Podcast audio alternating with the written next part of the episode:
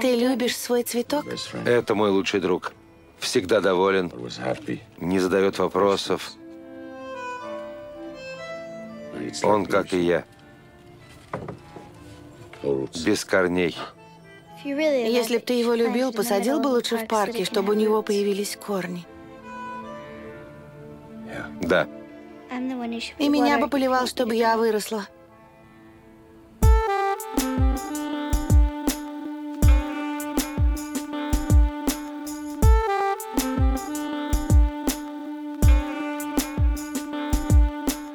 Друзья, всем привет, с вами подкаст «Крысиное товарищество», выпуск номер 47. С вами, как обычно, Лёша и Дамир, ваши бессменные ведущие. Мы готовы заряжать вас радостным, чудесным настроением, как обычно, каждую субботу с вами. И можем начинать. Дамир, как дела? Да, все супер. Как твои? Мои тоже отлично. Я, ты, как всегда, немногословен, это приятно. Я хотел рассказать, что я сегодня э, подумал, чем бы себя побаловать на завтрак. Э, зашел по привычке в Яндекс Лавку и увидел там э, гей, э, гей-хлопья. У них единорог такой с радужной гривой изображенный. Я решил, что я не могу пройти мимо этого. Причем они были по скидке, и часть денег еще возвращалась баллами Яндекс Плюс. Я себе заказал, и они оказались настолько мерзотными, они как, как будто бы ты пластик ел. Вот насколько там прекрасная, красивая упаковка, которую ты прям хочешь сожрать, там такой единорог, который тебе подмигивает. И я думаю, это девочка-единорог. Вот, и все надписи написаны в сердечках, еще на заднем плане радуга, короче. Вот насколько красивая упаковка, настолько же невкусные эти хлопья были. Вот, если хотите поесть вкусных хлопьев, я рекомендую либо Несквик, либо хлопушку Любятова, потому что они, они хороши. Ты ешь вообще на завтрак хлопья? Бывает у тебя? Слушай, редко, но иногда я ем хлопья, да. Но я не могу сказать, что это мой, входит в мой, мое постоянное меню. Слушай, это именно вот такие вот хлопья и, ну, типа детские завтраки или какие-то мюсли типа с гранолой и всем таким? Да не, слушай, обычно либо хлопья, либо Несквик, как у тебя, в принципе. Ну, слушай, я, я вообще редко такой ем. Сейчас я просто... У меня иногда бывает период, что я такой хочу вот этой вот гадости. Слушай, я не могу сказать, что я не могу себе позволить мажорные хлопья. Но что-то каждый раз меня останавливает, когда на них смотрю. Не, к тому, что те хлопья, которые вот типа мюсли, они прям вкуснее намного, еще там всякие сухофрукты, орешки, это прям супер вкусно. Еще если это йогуртом разбавить, то чувствуешь себя прям э, европейцем еще какой-нибудь свежевыжатый апельсиновый сок, это такой, типа, блин, я не в панельке в Новокисино, а я где-нибудь, не знаю, в Брюге сижу в отеле прямо в центре старого города. Но ты решил стать жертвой маркетинга. Слушай, я давно... Повелся на красивого единорога и на ЛГБТ-символику на упаковке. Я давно смотрел на эти хлопья, но они всегда стоят очень дорого в магазине, и я такой, типа, блин, ну нет. Ну, типа, просто красивая упаковка. Реально, когда ты хочешь просто... Я даже подозреваю, что я когда доем эти хлопья, ну, либо выкину, скорее их выкину, потому что есть это... В рамку, в рамку поставлю, Ну да, просто. нет, ну, типа, оно выглядит эстетически прикольно. Слушай, ну, мне кажется, что для того, чтобы ставить такое в рамку, это слишком вульгарно будет. Ну, слушай, есть же всякие эти гик-штуки, когда чуваки коллекционируют. Ну, понимаешь, просто этот единорог на пачке хлопьев выглядит окей. Как будто бы для детей. А ага. если ты поставишь его в рамку у тебя над кроватью, то это уже будет слишком вульгарно. Ну, это уже будет такое искусство постмодерна немного когда ты создаешь произведение искусства из, э, из того, что не может быть произведением искусства. Ну, либо все будут думать, что у тебя фетиш на единорогов. Ну, согласись, он правда выглядит очень круто. Если выбирать, каким единорогом быть, вот этим или тем, кого, которого ел Волан-де-Морт в первой части Гарри Поттера, то я бы хотел быть вот этим единорогом, пусть даже у нее радужная грива и все такое, но ее вряд ли будет Волан-де-Морт убивать. Если бы Волан-де-Морт увидел это чудо, он бы тут же перестал быть самым злым магом на свете. Знаешь, что бы сказал Волан-де-Морт, если бы увидел это чудо? А вода кедабра. Кеда... Кедабра? Нет, там не так говорят. Абракадабра — это моя Кокопяна, а не, не Волан-де-Морт. Uh, так, ладно, uh, хотел сказать коллеги по привычке. Uh, друзья, на этом мы будем начинать. Переходим к выпуску. С вами Леша и Дамир. Напоминаю, подкаст «Крысиное товарищество». Поехали.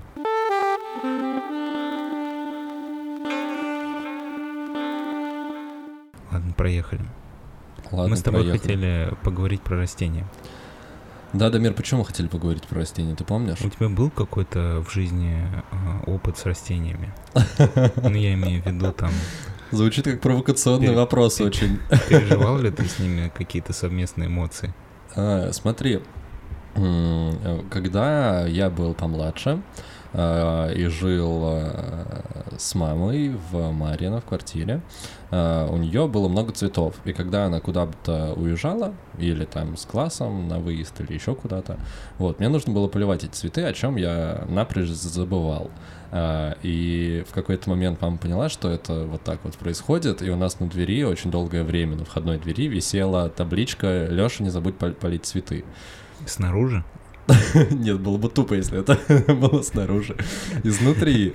Ну, И все соседи такой, кто такой Леша? Почему он поливает цветы? Нет, она висела внутри, но это проблема такая же, как с э, тем, когда ты вешаешь себе на стены типа слова на иностранном языке, чтобы их выучивать. Э, Спустя примерно неделю ты просто, э, ну, эти все таблички становятся частью декора, и ты их просто не замечаешь. Вот, такая же фигня с этой табличкой про цветы. Я э, просто через неделю просто перестал ее замечать, и с цветами была такая же большая проблема. Нет, ну с цветами было покончено. А, Плюс еще, нет, цветами не было покончено, они у нас там оставались, их как-то поддерживали. Насколько я понял, насколько я узнал, в принципе, а, за цветами в квартире следить достаточно сложно, как минимум из-за того, что нужно по-хорошему, чтобы они выживали, поддерживать влажность. А, Зимой начинают фигачить батареи, и они тоже засыхают. Ну, короче, поддерживать цветы в квартире это очень сложно. А, У меня на данный момент нет в квартире ни одного цветка, а, и я задумался о том, что было бы клево что-нибудь завести. Но опять же, почитав и узнав, как сложно следить за цветами в обычной квартире, я пока задумался. А, У меня есть цветок на работе, который мне достался в наследство от... э, У нас чувак увольнялся, и я такой, Дим, ну ты что, будешь забирать с собой цветок? Он такой, ну хочешь, забирай. Вот, и теперь у меня есть цветок, который я поливаю каждый понедельник.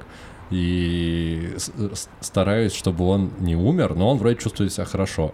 Э, Я себе еще, мы сейчас переезжали в другой open space в рамках офиса, я себе под предлогом того, что моему, моему цветку нужен свет, выбил себе клевое место прямо у окна. Вот, так что цветы действительно могут дарить э, радость и пользу окружающим. Знаешь, есть ощущение у меня, что в офисах цветы растут намного лучше, как будто бы их не так сильно опекают, и они понимают, что им нужно быть более самостоятельными. И нельзя расклеиваться из-за любой ерунды. Никогда не замечал, вот когда заходишь в какой-нибудь офис, обычно там, где сидят ну, много девушек и где много цветов, ну, внутри офиса, обычно цветы там растут. Я иногда смотрю на них, я не понимаю, как у меня никогда в жизни дома нигде, там ни у мамы, ни у бабушки, ни у кого я не видел таких цветов огромных. Как в офисе. Да. Ну, у нас вот одно такое место есть. А, у нас есть девушка, которая прям, вот ее рабочее место, она, вы- оно выглядит как джунгли. Потому Да, что да, я, она, вот- я про такие она, она- она сидит еще в углу, ну, то есть там типа две, две стены сходятся, и получается угол, это так, по-моему, называется. Вот, и там такие окна на, ну, то есть она сидит прям клевое место, и там все заставлено цветами, там какие-то пальмы, фикусы, еще что-то, и вот реально там чуть ли не живая изгородь, и не виноград у нее по стенам ползет. Вот, и я у нее спрашиваю, типа, как ты это поддерживаешь? Она такая, ну вот, типа, так, занимаюсь. Слушай, с одной стороны, было бы прикольно, ну, знаешь, если у тебя в квартире много цветов, которые все нормально растут, а, ну, это как-то добавляет как будто бы атмосферности твоему жилищу, но я, наверное, не готов тратить столько времени на то, чтобы они себя нормально чувствовали. Ну, слушай, звучит достаточно эгоистично. Я думаю, что в Швейцарии э, тебя бы тебя бы в целом могли за это оштрафовать. Э, потому что э, мы с Дамиром прочитали статью, я сейчас немножко скажу небольшой вводный, потом спрошу у тебя, как ты относишься к цветам, и был ли у тебя какой-нибудь опыт с растениями, как ты классно сформулировал этот вопрос. Э, да, мы с Дамиром наткнулись на интересную статью, о том, что ученые уже достаточно долгое время э, изучают цветы, изучают их свойства и то, как они взаимодействуют друг с другом, есть ли у них что-то наподобие сознания и вообще, что это за э, такие существа, которые живут на одной планете с нами. Все эти опыты легли в основу э, того, что в Швейцарии сейчас ввели на законодательном уровне, э, что к цветам нужно относиться не потребительски, их нужно честь и, и достоинство э, уважать.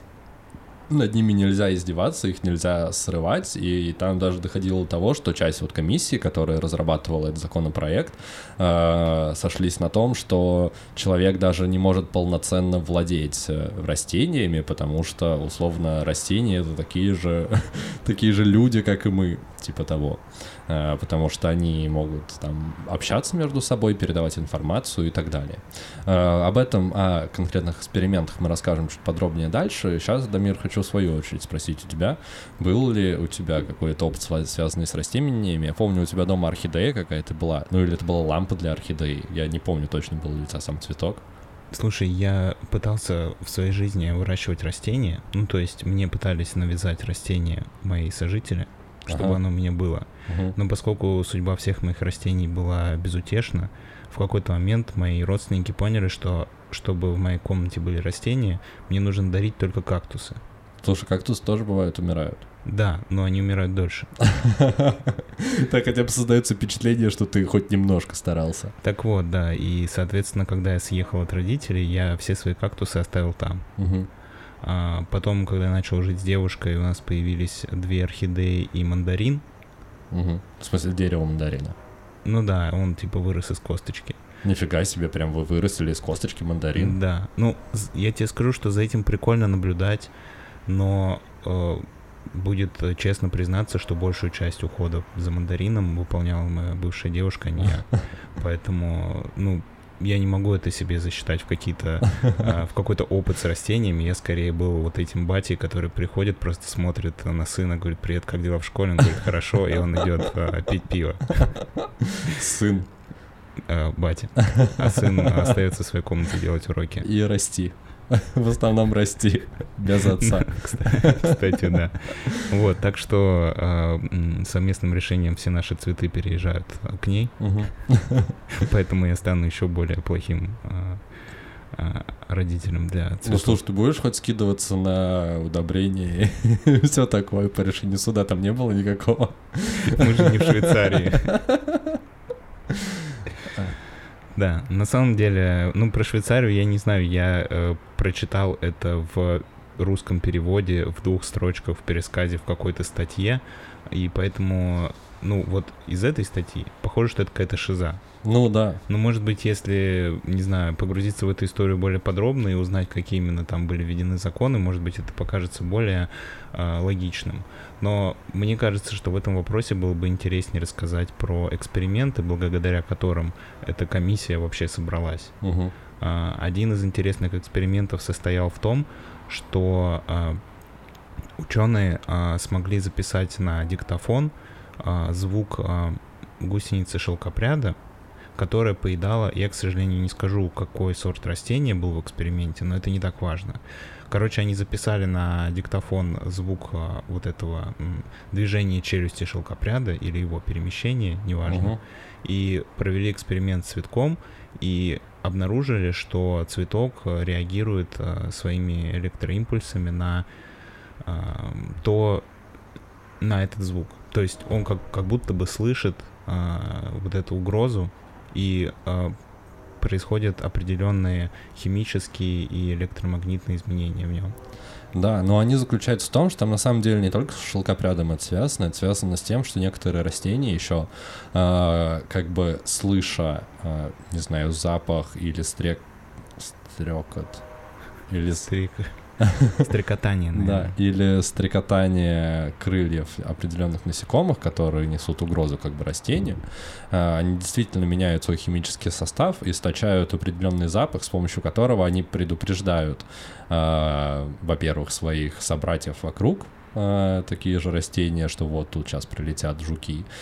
И второе, что они делают, этот запах, он является не смертельным, но неприятным для вот этих вот насекомых, которые как бы планируют покусать э, листья, и тем самым он отгоняет э, от себя насекомых. Включается такая прям защитная реакция, э, с помощью которой цветы и растения выживают. Э, еще забавная штука, что э, от листьев э, в стебель переходит э, определенная информация, она передается э, не моментально, а постепенно. Тоже был эксперимент, э, где ученые смогли э, создать такое средство, которое светится при э, издает свечение при воздействии э, определенного. А? При воздействии кальция. Кальция, да? Ну да, ну такой типа суперчувствительный детектор воздуха по э, по признаку кальция. То есть, если повышается концентрация кальция в воздухе, то, соответственно, этот детектор реагирует на это. Да, он дает легкое свечение. А, и история была такая, что ученые а, нанесли это вещество на растение и начали всячески взаимодействовать с листочками, как-то их поджигать, а, отламывать и так далее. И было видно, что свечение сначала появляется в месте, где собственно, произошло вот это вот разлом, это поджигание листочка, вот, и после чего оно распространяется по стеблю и идет дальше э, вниз корням, вот, соответственно, растение как-то реагирует на то, что с ним происходит э, позитивные или негативные какие-то да, вибрации. Я, на самом деле меня в этой истории больше поразило не, ну, не сам факт того, что растение реагирует на какие-то манипуляции или что оно как будто бы слышит, типа звуки. Меня больше поразило на самом деле то, что получается, что у растения есть память. Потому что если оно может реагировать на звук вот этих насекомых, значит, угу. оно этих, звук этих насекомых запомнило. Ну, смотри, я бы не сказал, что запомнил. Конкретно про насекомых там был другой пример про то, что цветы предупреждают э, окружающих ну своих ну да, братьев. Это... Про память там был другой эксперимент, тоже интересно описано, что э, ученые пускали какой-то, насколько я помню, какой-то сорт винограда, вот который распространяется, ну, короче, какой-то плющ, который достаточно быстро растет и распро распространяется по стенам. А, соответственно, они делали такой лабиринт, в одном из э, углов которого, в одном из концов которого э, ставили источник света. Как мы все знаем, растения тянутся к свету, даже если посмотреть на просто там в парке или на улице на любое дерево, то видно, что у него с солнечной стороны больше веток, например. Вот. Или если это на границе леса стоит какая-нибудь ель, Э, видно, что со стороны, которая э, обращена в сторону там солнца, у нее намного больше веток, чем с внутренней стороны, где лес, где и недостаточно света. Э, соответственно, да, ученые поставили в одном из коридоров лабиринта источник света и вентилятор. И так получалось, что м, вот этот вот э, плющ, он распространялся и шел, стремился как бы к свету и к воздуху. Э, после чего ученые спустя какое-то время убрали источник света и оставили только вот этот вентилятор с воздухом, э, но при этом растение повело себя странно, оно продолжило стремиться к воздуху, несмотря на то, что света там уже не было. Вот, ну то есть тем самым они якобы доказали, что э, растение может какое-то время хранить, обрабатывать информацию и иметь, ну, некий такой аналог памяти.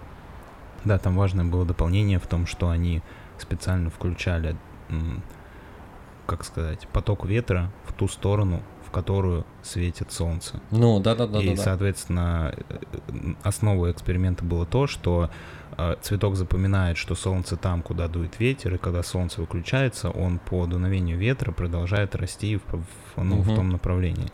Просто мне показалось, что с того пересказом может быть не очень да, понятен этот нюанс.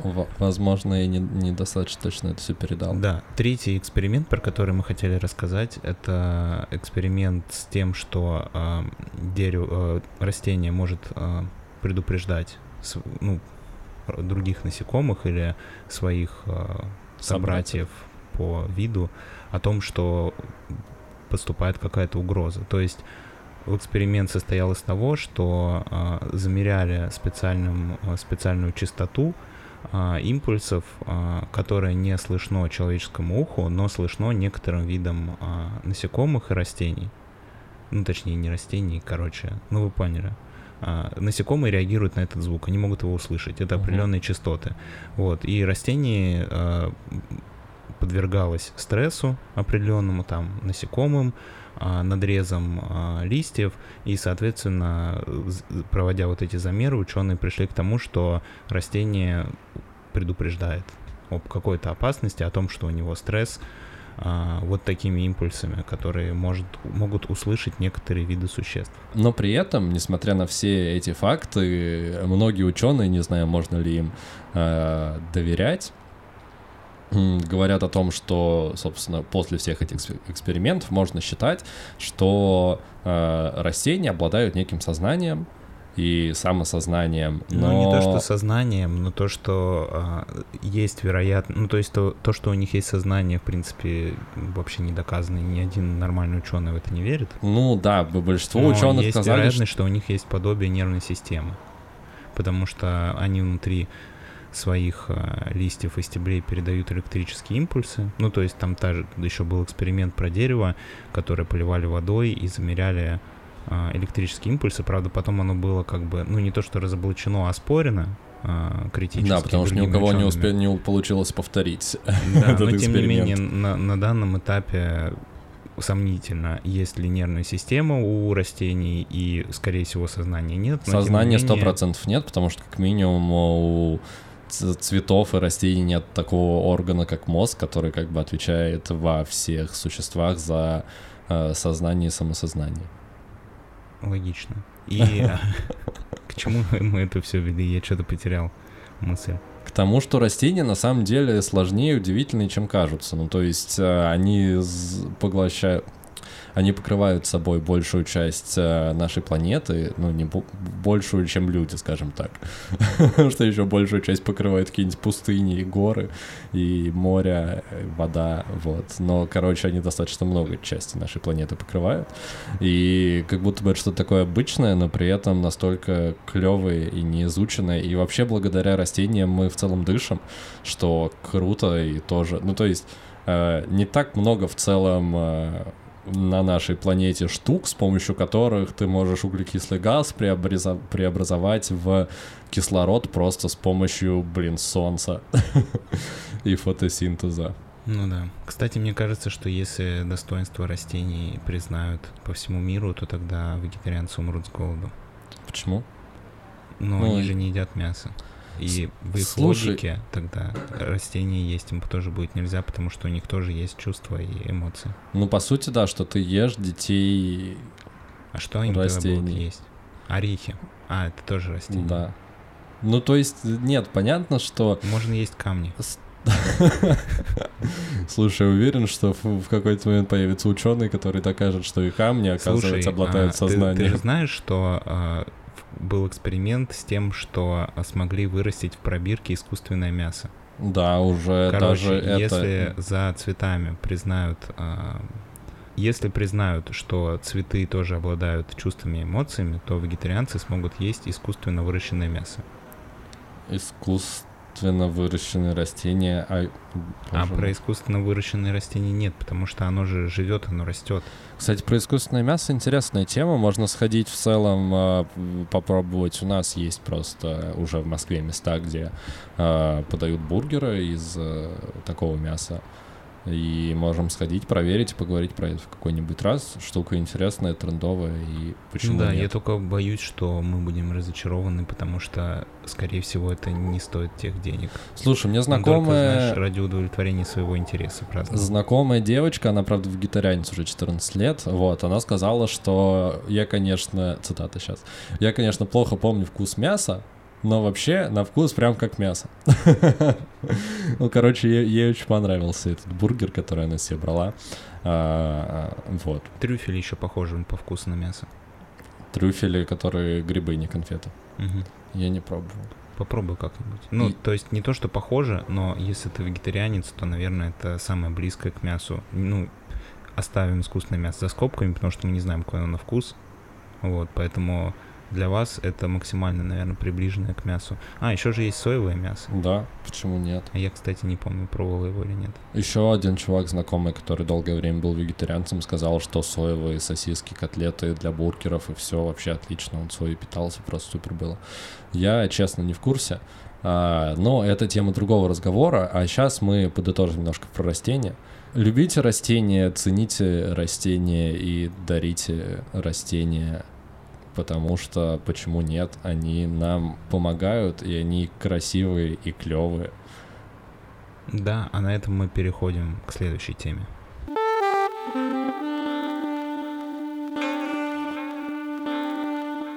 Тема сегодняшнего выпуска у нас растения, и когда мы подумали, какой же фильм нам взять э, для обсуждения, э, мы призадумались нормально, так? Э, но первый фильм, который пришел в голову, это был фильм Люка Бессона «Леон». В главной роли Жан Рено и Гэри Олдман, Натали Портман. В саундтреке этого фильма есть песня Стинга «Shape of My Heart». Короче, всем известная классика. Э, Дамир, как тебе фильм? Ты смотрел ли его до этого? Слышал ли ты про Леона The Профессионала? Он так в оригинале называется. Леон The Professional.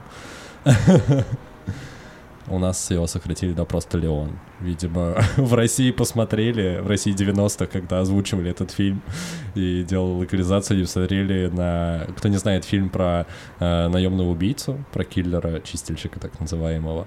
Э, посмотрели на то, как он работает, такие, ну нет, он точно не профессионал. и оставили просто Леон. Э, как тебе фильм «Дамир»? Что скажешь? Я смотрел этот фильм как-то очень давно, и в этот раз я его смотрел как в первый раз, потому что я все, что я помнил из этого фильма, это Жан Рено, Натали Портман и Цветок.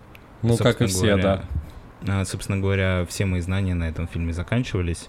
И я хочу сказать, что я был очень приятно удивлен, потому что мне казалось, что это, ну, такой триллер с Жаном Рено, где он а, спасает какую-то маленькую девочку, но на самом деле фильм сделан а, совсем на другом уровне, и типа теперь я понимаю, почему это считается классикой, потому что даже первая сцена, где нас знакомят с главным героем, ну, я думаю, что это не спойлер, расскажем, что главный герой работает киллером. Я об этом уже сказал. А, ты сказал уже? Да, только что минуту назад. И, и, извини. И он э, подбирает э, девочку, которая осталась без родителей, и дальше история про э, то, как они взаимодействуют друг с другом. И в первой сцене нам показывают, как он выполняет свой первый заказ. И сцена ну, не сдел... первый заказ, один из заказов. Ну, первый в фильме заказ да. показанный. Угу. И сцена сделана настолько круто именно по постановке, по последовательности даже кадров, по то, как создается саспенс, как создаются какие-то а, ну вот именно интерес, что будет дальше. Хотя, ну, по сути, это классическая боевая сцена, где приходит киллер там и убивает всех своих врагов, там, выполняет свой заказ. Но сделана она прям очень круто. Ну, и еще, и, и еще что интересно, нам э, в этой сцене вообще практически не показывают самого Жана Рено, абсолютно, Леона, главного героя. Э, он мелькает в самом конце, и то он выглядывает из темноты, его особо не видно. То есть нам заявляют главного героя, не показывая главного героя. И еще что прикольно, э, в этой же начальной сцене есть момент один, который отыграет в дальнейшем. Ну, то есть эта сцена не сделана просто, чтобы заявить героя. А, ну, точнее, да, она заявляет героя, но имеет, ну, короче, вешает несколько ружей, которые выстрелят потом в дальнейшем фильме. Да, это круто, и, в принципе, фильм затрагивает, ну, а, такие достаточно скользкие темы, которые вообще не принято обсуждать. Я думаю, что мы поговорим об этом а, в части со спойлерами. Uh-huh. И, в принципе, он как история сделан очень красиво. Ну, я получил большое удовольствие от просмотра. Да, я тоже. Я смотрел его первый раз достаточно давно, сейчас пересматривал. И, как мы с тобой выяснили, есть две версии фильма. Ту, которая прокатная была в кинотеатрах, и режиссерская. Мы оба в этот раз попали на режиссерскую, она чуть длиннее. В ней присутствует 9 э, сцен э, о которых мы расскажем часть со спойлерами. Э, вот, собственно, да, про различия между двумя версиями тоже поговорим. Э, в этот раз я так же, как и в первый, получил абсолютное удовольствие. То есть этот фильм сделан клево с точки зрения фильма. Тебе интересно смотреть за персонажами, тебе класс смотреть за тем, что происходит, и, в принципе, история, экшен, э, взаимодействие героев прикольно. Но, смотря его сегодня, я поймал себя на мысли, что как будто бы все, что происходит в фильме, это настолько неправильно. И сам Леон ну, давай, взаимодействие давай, с девочкой. это на вторую часть, пока не будем. Не ну, то есть, с, с, с точки зрения морали, мне показалось немножко неправильно. Но так, да, сто процентов классика. Если не смотрели, обязательно посмотрите фильм «Леон». А, ну и Гарри Олдман, конечно, он просто великолепен всегда. И здесь, в особенности, я просто хотел, что... Я хотел отдельный фильм про этого персонажа. А, как его зовут? Гарри Олдман играет э, полицейского, такого продажного вот, который работает в отделе по борьбе с наркотиками, и, собственно, сам очень яростно употребляет эти наркотики и прям делает все, что хочет, прям такой э, карикатурный злодей, и как он себя ведет, и как он играет, это просто хотя бы ради этого стоит посмотреть фильм. Ну и как и все остальные герои. В общем, фильм супер, э, смотрите, наслаждайтесь, э, очень советуем. А мы переходим на этом части со спойлерами. Да, если вы не смотрели фильм и не хотите услышать какой-то сюжетный поворот, то перематывайте к следующему тайм-коду.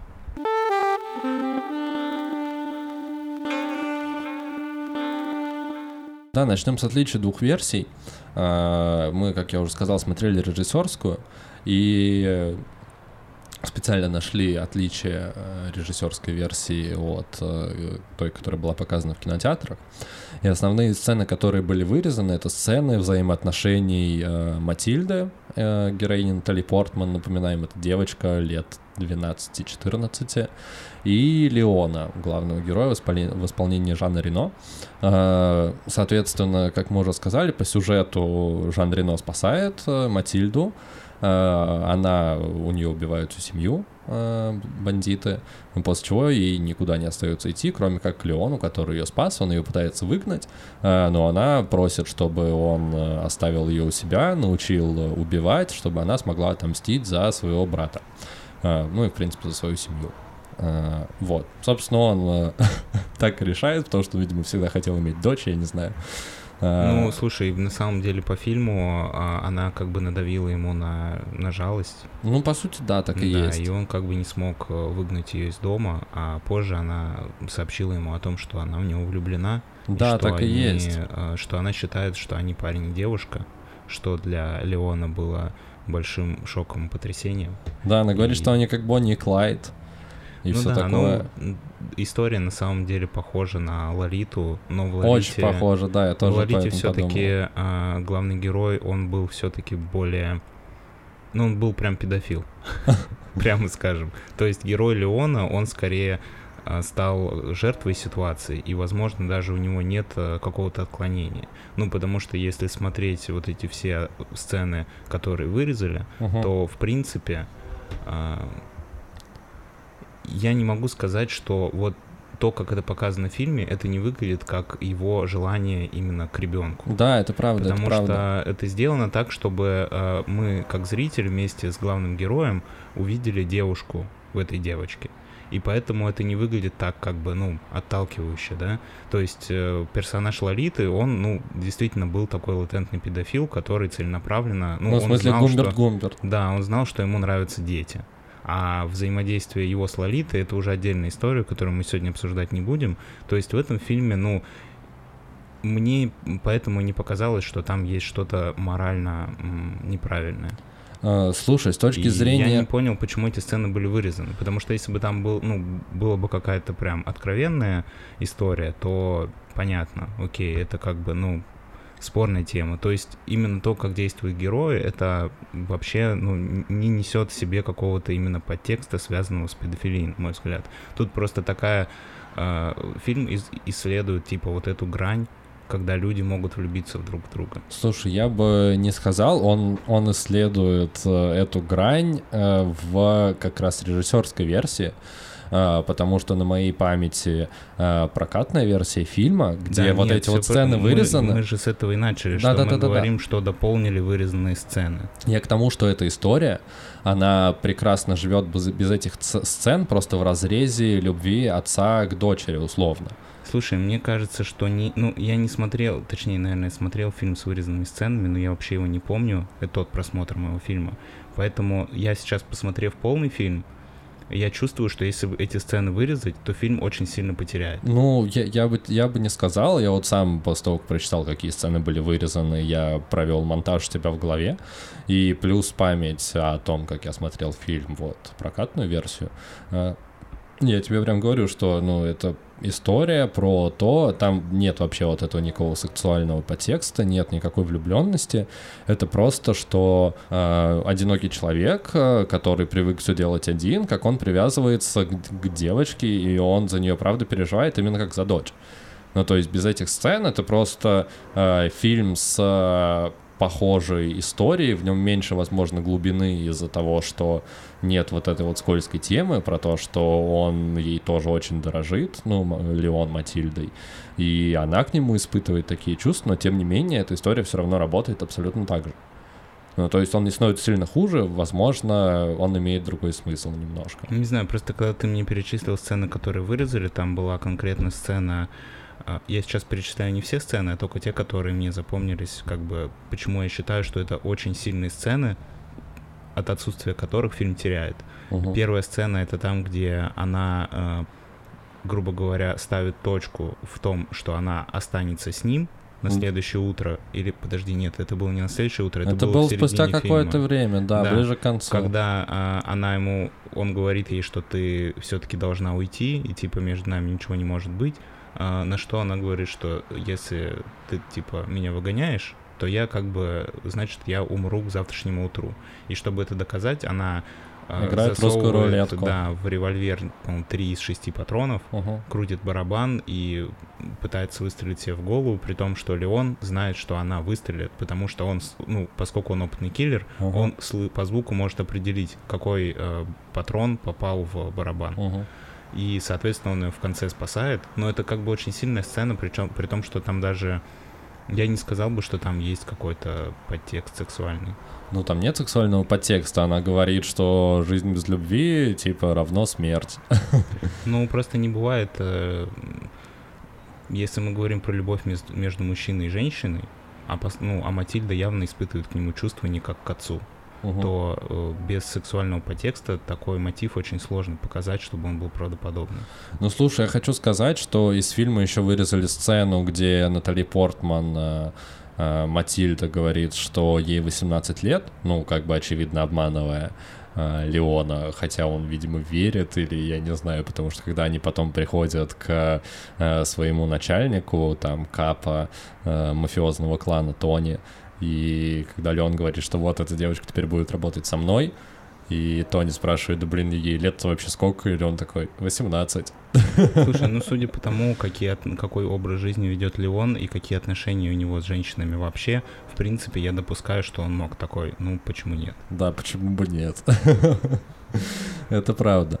А, ну, слушай, в любом случае... А, также ты еще не упомянул, что вырезали сцену, да, где... Сцены с переодеваниями, где они играют в игру с э, переодеваниями под э, известных личностей. Нет, ее не вырезали. Нет? Нет, ее не вырезали, а, да. Окей, Она осталась, тогда... вырезали сцену, где они ложатся вдвоем в кровать. Нет, там было, там было три сцены, которые шли подряд. Первая, где она...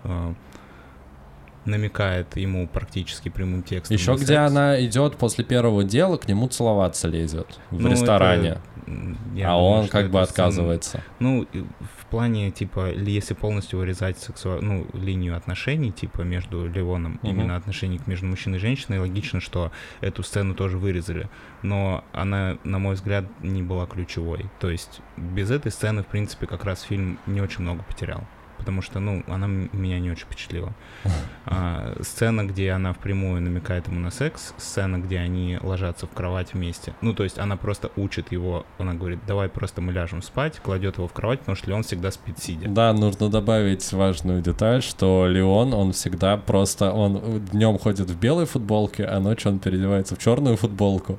И на ночь он садится просто в черное кресло, надевает свои черные очки, как у кота Базилию, и гасит свет. И спит он всегда сидя, и рядом с ним на столике лежит пистолет. Вот у него просто такая фишка. Он спит всегда сидя, всегда готов. Да, и там же была сцена, где а, перед тем, как они пошли спать, где Леон рассказывает про свою а, несчастную любовь, которая первую, да. единственную, которая была в его жизни. И про он... свое первое убийство, соответственно. Ну да, он встретил, э, в двух словах перескажем, встретил девушку, у он сам из Италии. влиятельный отец в Италии, и ему не, отцу не нравилось, что они с ним встречаются, и в какой-то момент он ее убил, ну, отец убил угу. свою дочь, которая встречалась с Леоном, и Леон... Э, в отместку, в отместку убил этого отца. Да, убил этого отца, это была его первая работа, ну, его первое убийство. Да, в 19 лет. И, и с тех свалил. пор он э, больше никогда не имел никакой связи с девушками, ну, он рассказывает в этой сцене, а ему, судя по фильму, ну, лет 40 уже, наверное. Да, где-то так. После чего он, собственно, бежит из Италии, становится киллером. В 19 лет он оттуда убегает и становится киллером. Э, ну, собственно, да, весь фильм идет э, о том, что э, Леон учит девочку стрелять, после чего девочка решает, что нужно отомстить злому Гэри Олдману за то, что он убил ее семью, и она там пытается замутить... Она приносят куча оружия в полицейский участок под предлогом того, что он доставляет еду туда. И там так странно получилось, потому что Гарри Олдман, он оказался не промах. Ну, то есть, несмотря на то, что он вот реально, он как Николас Кейдж в фильме «Плохой лейтенант», только успешный. Если Николас Кейдж в фильме «Плохой лейтенант» постоянно нюхал и не справлялся со своими обязанностями, то Гарри Олдман постоянно нюхает и справляется своими обязанностями, просто всех расстреливает, как долбанный Рэмбо. Да, если бы он не встретил бы на своем пути Леона и вообще не попал бы в эту заварушку, я думаю, что он был бы просто неуязвим. Ну, Потому и... что обычные, типа, все обычные бандиты, преступники и мафия, ну, они явно даже рядом не стояли с ним, потому что да. он просто разносит всех. Он супер умный умный, супер крутой, супер стрелок, лучший стрелок на Диком Западе практически. И я даже хочу сказать, что он в конце практически переиграл Леона, если бы Леон не взорвал себя, пожертвовав как бы всем и зацепив с собой Гарри Олдмана, вот, он бы и остался в живых, потому что он в итоге смог вычислить его. И там вот эта финальная сцена, когда э, Леон с Матильдой заперты в квартире, и туда приезжают все полицейские, блин, Нью-Йорк. Кажется, все полицейские страны вообще приехали, судя по тому, его просто в конце выводят, а он переоделся в а, полицейского, ну, в э, сотрудника службы захвата. Да, спецназовца. в спецназовца. И после взрыва э, спецназовцы, которые зашли, они решили, что это их раненый товарищ, начали да, и начали его выносить. И там сцена просто, наверное, минуты три, где он просто идет, и бесконечная просто толпа полицейских. Да-да-да-да-да. Но Леон с ними со всеми справляется, их переигрывает, и он спасает, хотел сказать, Лолиту, Матильду.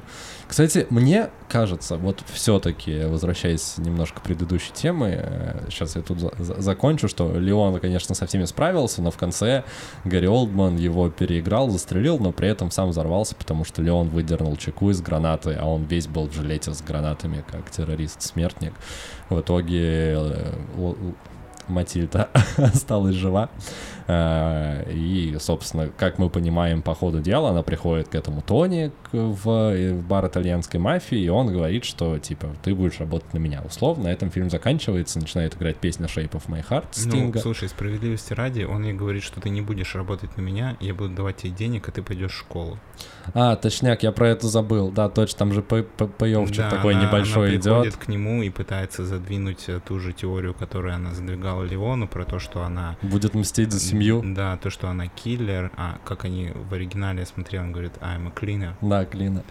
Вот, и что она такая крутая, самостоятельная, и что ей 18 лет, на что старый прожженный итальянец говорит ей, что какой ты киллер, типа, иди в школу, будешь ходить в школу, я не дам тебе денег. На этом... А, Она идет в детдом, да. Да, идет в детдом, а, ну, сажает цветок, который носил с собой который носил с собой Леон и которого он называл своим другом. А там фишка в том, что цветок был без корней, и у них был диалог про то, что не хочешь ли ты посадить этот цветок, чтобы он пустил корни. Угу. И в финальной сцене, где Леон про про прощается с Матильдой, он ей говорит, что он готов пустить с ней корни, после чего он умирает, а потом она сажает символически этот цветок. сажает этот цветок, и на этом фильм заканчивается. Да, кстати, еще по поводу сцены, которая отыграла, я говорил, что в начале вот эта вот сцена первого дела э, Леона, который нам показывают, э, в конце он не убивает э, вот этого главаря мафии, который задолжал денег, э, он просто представляет ему к шее нож, э, после чего набирает э, номер телефона, представляет этот, э, как бы, цель, которую нужно было устранить, он общается с заказчиком, Э, понимает, что он должен вернуть деньги и навсегда уехать из города, после чего Леон уходит. И вся сцена происходит так, что Леон держит нож у горла своей жертвы, после чего не убивает и уходит. А, и как же это отыгрывает в дальнейшем, когда Леон начинает обучать Матильду искусству чистильщика, а, он говорит, что самые новички всегда берут а, снайперские винтовки, потому что чем дальше ты от цели, тем тебе типа проще.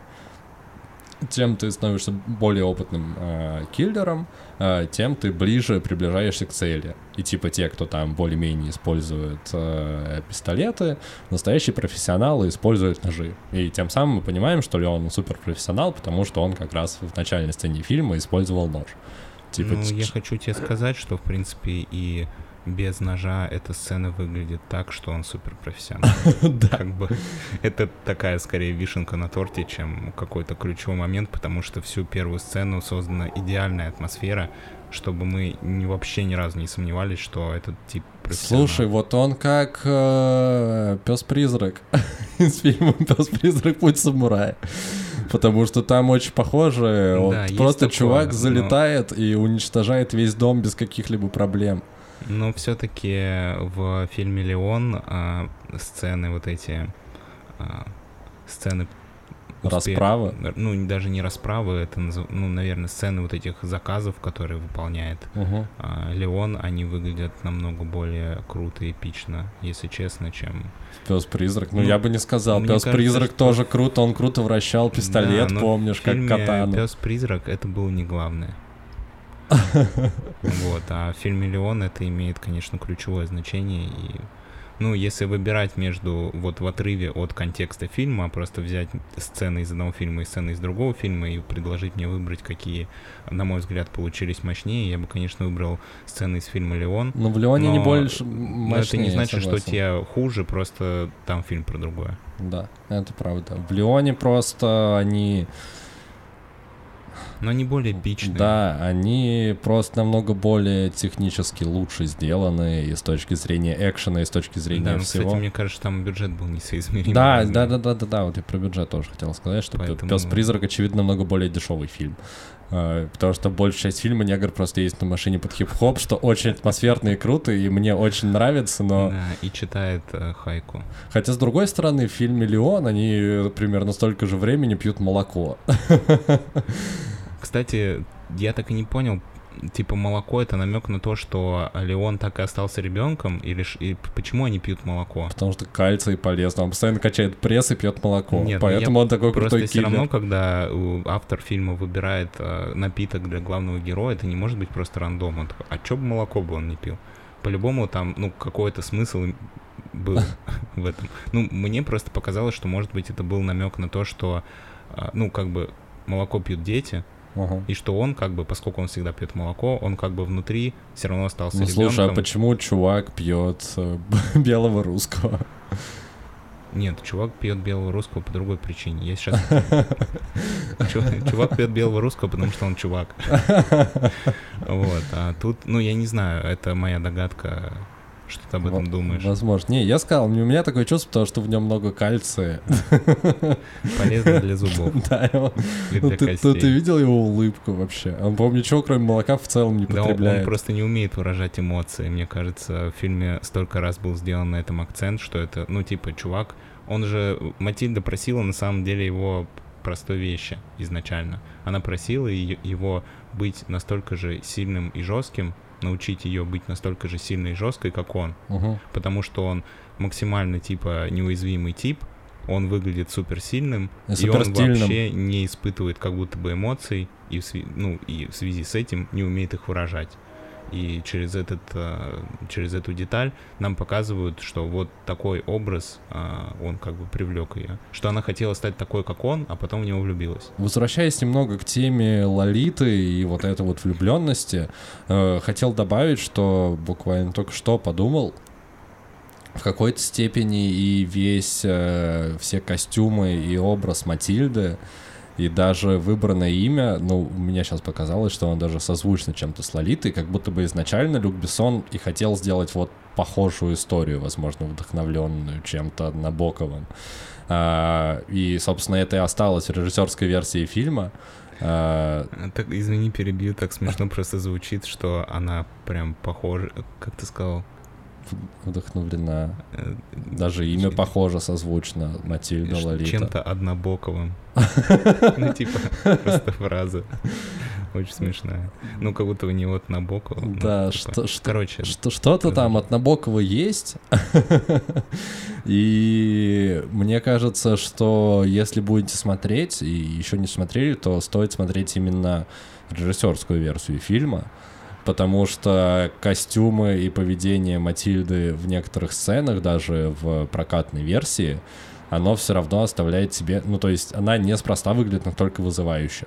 И когда эта история про отца и дочку, это типа странно, почему он так выглядит. А вот режиссерской версии действительно у тебя все стоит на свои места, что вот это просто такая тема про любовь девочки к взрослому серьезному чистильщику. Да, собственно, фильм отличный. Э, я хотел еще про моральный аспект поговорить, но я боюсь, что мы уже в хронометраж не укладываемся. Да в целом, что там говорить? Я просто хотел немножко поговниться, что неправильно, что Леон такой начал учить ребенка стрелять и все такое, и за это поплатился.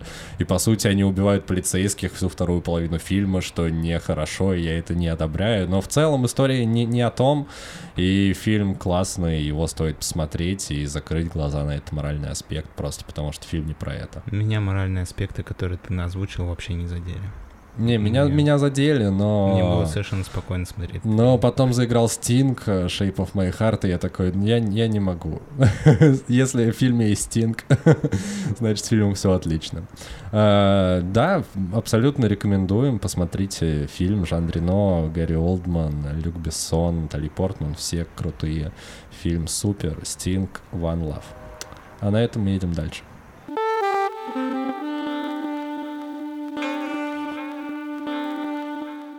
Сегодня у нас э, нерегулярная, но популярная рубрика Супер Топ 3. И поскольку тема выпуска это растения, сегодня у нас цветочная супер топ-3. Мы, как обычно, подготовили три ситуации, на которые мы с Дамиром написали наши варианты того, каким цветочком или растением мы являемся в той или иной ситуации. Можем начинать. Да, наша первая ситуация — какое-то растение на первом свидании. Дамир. Я начинаю? Да, почему нет? А, на первом свидании я растение, а, которое называется... Это особый вид орхидеи. Угу. И ее фишка заключается в том, что она притворяется самкой пчелы. Что? Она выбрала для собственного опыления такой изощренный способ. Она привлекает шмелей. И потом жрет их? Не-не, она привлекает шмелей а, тем, что ее а, цветок, ну, часть ее цветка, она похожа на самку пчелы. Ну, и са- она, бутон именно. Да, угу. она источает феромоны, которые источает э, пчела э, перед спариванием. И шмель, думая, что это самка пчелы, пытается заняться сексом с этим цветком и таким образом производит опыление. Ой, круто, очень круто. То есть ты на первом свидании источаешь феромоны, чтобы заняться сексом. Ты, ты это хотел сказать. Важный нюанс. То есть тебе на первых свиданиях очень тяжело, потому что ты весь облеплен трахающими тебя шмелями. Да, поэтому я не хожу на свидание. Просто потому что очень некомфортно. У меня под... Э, Нет, поэтому я люблю свидание на природе. Потому что ты можешь заняться сексом хотя бы со шмелями. Не надо никуда ехать, да, тратить деньги, просто приехал. Потому что секс на первом свидании это не очень как бы этично, а если со шмелями, то что, они все, все тебя знают. Все на одно лицо. все на одно лицо, ты все, все знакомые. А, приношу извинения всем шмелям, которых это могло задеть. Э, у меня на первом свидании я подснежник, э, просто потому что у меня под это есть история. Я тут на днях сходил на э, свидание, и, как правило, первые свидания, они все достаточно неловкие, особенно если ты этого человека видишь первый раз в жизни, и тебе, ну, ты как бы пытаешься понять, о чем сказать, вот эти вот все паузы, типа, где ты учился, чем ты занимаешься, это всегда очень... Скучно. Да, скучно и неприятно. Но иногда бывают первые свидания, которые проходят просто отлично. И вот я побывал на таком. А, это было неожиданно и круто. Я очень вдохновился всей этой историей. Собственно, поэтому э, я решил, что я на первом свидании это подснежник, потому что эти цветы появляются в определенное время года, и их достаточно сложно заметить, потому что, как э, следует из их названия, они вырастают из-под снега. И я, честно могу сказать, что я подснежник видел пару раз в жизни, и каждый раз я очень радовался, и это было, правда, неожиданно. Плюс они такие красивые, еще лежит снег, у тебя март э, на дворе или там начало апреля, и ты натыкаешься на него и такой, блин, ничего себе, круто. Э, вот поэтому я на первом свидании подснежник. Какой-то ты слишком романтичный а, по сравнению ну, с моим примером. Дамир, Я у меня... чувствую себя как-то неловко теперь. У меня недавно прошло неплохое свидание, почему мне быть грустным в целом? Нет, я не про то, что я выгляжу грустным, а... Ты выглядишь так, как будто тебя отрахала куча шмелей. А, давай переходить к следующему, к следующему да. пункту. А, следующая ситуация — какое-то растение на 1 сентября. Сейчас а, у меня будет опять достаточно романтичный, э, сладенький ответ. А, на 1 сентября я подсолнух. Не знаю почему, но у меня эти э, цветы ассоциируются с чем-то новым, а, радостным, вообще не похоже на солнце. А дети, как мы знаем, это цветы жизни. Ну и, в принципе, у меня с этим праздником ассоциируются на 100% именно подсолнухи, потому что они такие большие, клевые, яркие и дарят постоянно радость. Вообще, мне кажется, это мой один из любимых цветов, если можно вообще сказать, что у меня есть любимые цветы. Я бы сказал, что это, скорее всего, подсолнух. Ну и также детей я люблю тоже. Примерно так же, как подсолнухи. Типа того. А ты же какое растение на 1 сентября, Дамир? Да, у нас сегодня будет супер контраст в наших примерах, я чувствую, просто колоссальный. А, я подумал, что 1 сентября это в первую очередь праздник для детей, во вторую очередь праздник для родителей. Для студентов еще.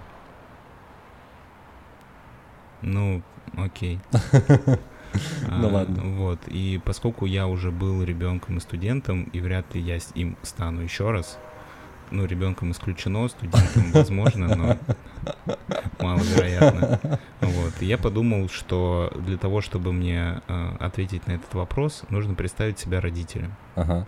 И я решил, что в случае, если я родитель, и у меня есть дети, которых я веду в школу в первый класс на 1 сентября, то я радикула. Это растение из Южной Африки. Оно ловит насекомых липкими волосками на своих листьях. Но оно их не ест оно их ловит а, для того, чтобы накормить жука-слепняка. Ага. Тело слепняка покрыто маслянистым составом, благодаря чему он не прилипает к листьям радикулы. Жук ест насекомых, а затем срет на землю. А этим уже питается радикула. То есть для меня а, это выглядит так, что ты собираешь на себе жуков, которые пьют еду, которую ты а, тяжелым трудом заработал, а потом сорут тебе в корни, и это заряжает тебя энергией. Ну, слушай, хочу сказать, что тоже достаточно романтичный ответ, который ты облег не очень красивые слова, но это, в принципе, суть так и есть, да. Ну, срут тебе в корни, но они срут тебе в корни на благо. Ну, то есть это вот история про то, что в старости стакан воды поднести. История-то такая. Но срут-то они все это время, и пока ты еще не старый тоже. Но тебе это все время полезно. Ну, как сказать? Ру рудик рудикула, да, называется? А, родикула. Родикула, да. Она же заставляет жуков срать на себя, э, именно чтобы питаться ну, и удобряться. Радикула, да, но я же не радикула. Дамир, если мы до конца продолжаем эту метафору, то все нормально становится. И там за окном очень красивая луна, просто невероятная, если тебе было интересно. Э, прости, я сбил темп. Хорошо, я рад а, тому, что мой, мой пример звучал не слишком цинично. Нет, он прям не... крутой, мне нравится. Ну, супер. А, третья тема у нас какой ты цветок, когда тебе, ну, какое-то растение, когда тебе наступили в метро на белые кроссовки. Да, и тут важно отметить, что кроссовки белые, я бы хотел начать. Э, в метро в белых кроссовках ходить, ну, сразу скажем, странно, потому что метро — это место, где очень много людей, очень много толкучки, и ты как бы сразу же рискуешь своими белыми кроссовками, заходя в них в метро. И поэтому, в, если мне наступают на белые кроссовки в метро, э, то я белые розы потому что, как пела группа «Ласковый май», белые розы — это самые беззащитные растения. Так же, как и белые кроссовки в метро абсолютно беззащитны от ног всяких чуваков, которые тебе на них наступают, и ты потом не можешь это отмыть никогда. Получается, это и белая роза, которая растет стеблем вверх. Беззащитные шипы, что с вами сделали снег и морозы, что-то? Нет, ну я имею в виду, что кроссовки-то у тебя на ногах, и, соответственно, если ты белая роза в метро, то ты перевернутая белая роза. Нет, тут параллель была такая, что кроссовки в метро также беззащитны, как белые розы. Я понял. Но Нет. если ты визуализировал бутон белой розы как кроссовок, э, то да, тогда... То так. удачи тебе. удачи тебе, бро. Да, я э, в этой ситуации, когда, ну, начнем с того, что когда тебе наступают на белые кроссовки в метро, это очень неприятно. Угу. И ты, конечно, понимаешь, что, скорее всего, человек сделал это не специально, и, может быть, даже он извинился, но ты все равно очень огорчен, и тебе хочется уничтожить всех людей вокруг, которые испортили тебе новые кроссовки. Поэтому я в этой ситуации ладоник средиземноморский. Это растение, а, которое при повышении температуры выше 32 градусов начинает выделять легко воспламеняемые масла. Растение загорается и сжигает кучу растений вокруг. Оно так делает для того, чтобы освободить место для своих огнеупорных семян, и зола э, служит им в качестве удобрения. То есть ты через такую красивую цветочную метафору нашел способ сказать, что у тебя жопа горит, когда тебе наступают на белые кроссы в метро. Ну, практически. Кстати, если было интересно, еще так делает э, эвкалипт. Эвкалипт? Серьезно? Он ну, воспламеняется? Он э, отслаивает от своих э, стеблей кожу, ну, как бы у него слезает кожа. Как Это, у змеи. Да, естественный угу. такой процесс, и прикол в том, что она отслаивается в больших количествах, и она, как правило, сухая. Угу. И там, где баобаб живет в привычных ему условиях, в каких-то джунглях или в местах высокой влажности, там э, такое не происходит. Но когда баобаб, когда эвкалипты привезли в жаркий климат, например, там в Штаты, в Калифорнию в том числе, и высадили их там, они распространились, и когда температура поднимается очень высоко, а, эта кора воспламеняется и сжигает весь лес вокруг. Офигеть. Но Это она, как у нас торфяники. Да, типа, и горят. она не сжигает эвкалипты, потому что эвкалипты, они, у них внутри типа влажность высокая. И поэтому они не горят. Да, и поэтому они выживают, и после того, как уничтожили всех своих конкурентов, угу. начинают э, распространяться еще активнее. Слушай, а поэтому же коалы сосут э, эвкалипт, потому что в них очень много влажности, очень много, очень много влаги. Да, в, в, этом, в этом есть логика. Блин, ну тоже классно. Нет, мне кажется, отлично все наши ситуации э, логично и обоснованы, и это супер. С вами был наш супер топ-3, а вы пишите в комментариях, какое вы растение на первом свидании, какое вы растение э, на 1 сентября, и какое вы растение, когда вам наступили на белую обувь в московском или любом другом метрополитене. А на этом мы будем прощаться. С вами был подкаст «Крысиное товарищество». Супер топ-3. Йоу!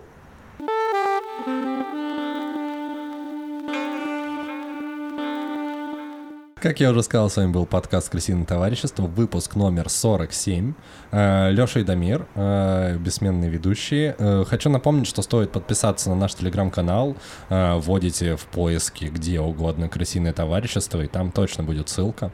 Нажмите подписаться в телеграм-канале. У нас есть анонсы новых выпусков и рецепты еды и анонсы советы фильмов, недели. мы будем обсуждать да. в следующем выпуске. Рецензии на уникальную фильм. возможность посмотреть, узнать, какой мы будем обсуждать фильм заранее и посмотреть его, чтобы когда выйдет выпуск, вы уже были во всеоружии. Да, у вас по-любому такое было, когда вы сидите вечером и такие, блин, не знаю, что посмотреть, какой-нибудь классный фильмец хочу. И каждую неделю в подкасте «Кристина Товарищество» есть уже 40 6-47 примерно рецензий на фильмы. Просто смотрите, выбирайте, что понравится. Мы смотрим фильмы абсолютно любой вкус. Это может быть какой-то дикий артхаус, либо классный мейнстримовый боевик или комедия, все что угодно. Справедливости ради, эти фильмы не всегда классные.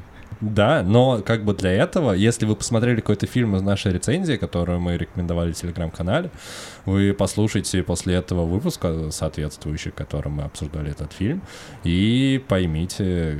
Я просто хочу сказать, что рецензии часто отличаются от того, от содержания а, обсуждения фильма. Ну, слушай, потому что цель рецензии, которую я пишу, заинтересовать человека фильмом, чтобы он сам его посмотрел и составил свое впечатление, после чего послушал наше обсуждение. Ну, то есть, если мне фильм не понравился, это не значит, что рецензию я буду писать негативную. А не считаешь ли ты это обманом? Нет, я не считаю это обманом, просто потому что на записи мы выражаем свое личное мнение, а в описании рецензии, написании рецензии на фильм я выражаю опосредованное мнение, достаточно объективное. Поэтому я даже фильмы, которые персонально мне не нравятся, я не буду их засирать в рецензиях в телеграм-канале. На этом будем прощаться. Мне кажется, выпуск получился бодрым. Я получил удовольствие. Растения крутые. Дамир, что ты пожелаешь нашим слушателям на следующую неделю? Есть какое-нибудь пожелание special, special for, for them? Да, желаю расти и развиваться. Да, отлично, подвязывается к теме выпуска. А, а на этом все. С вами были Леша и Дамир, лысый парень и в парень в футболке крысиное товарищество. Пока-пока.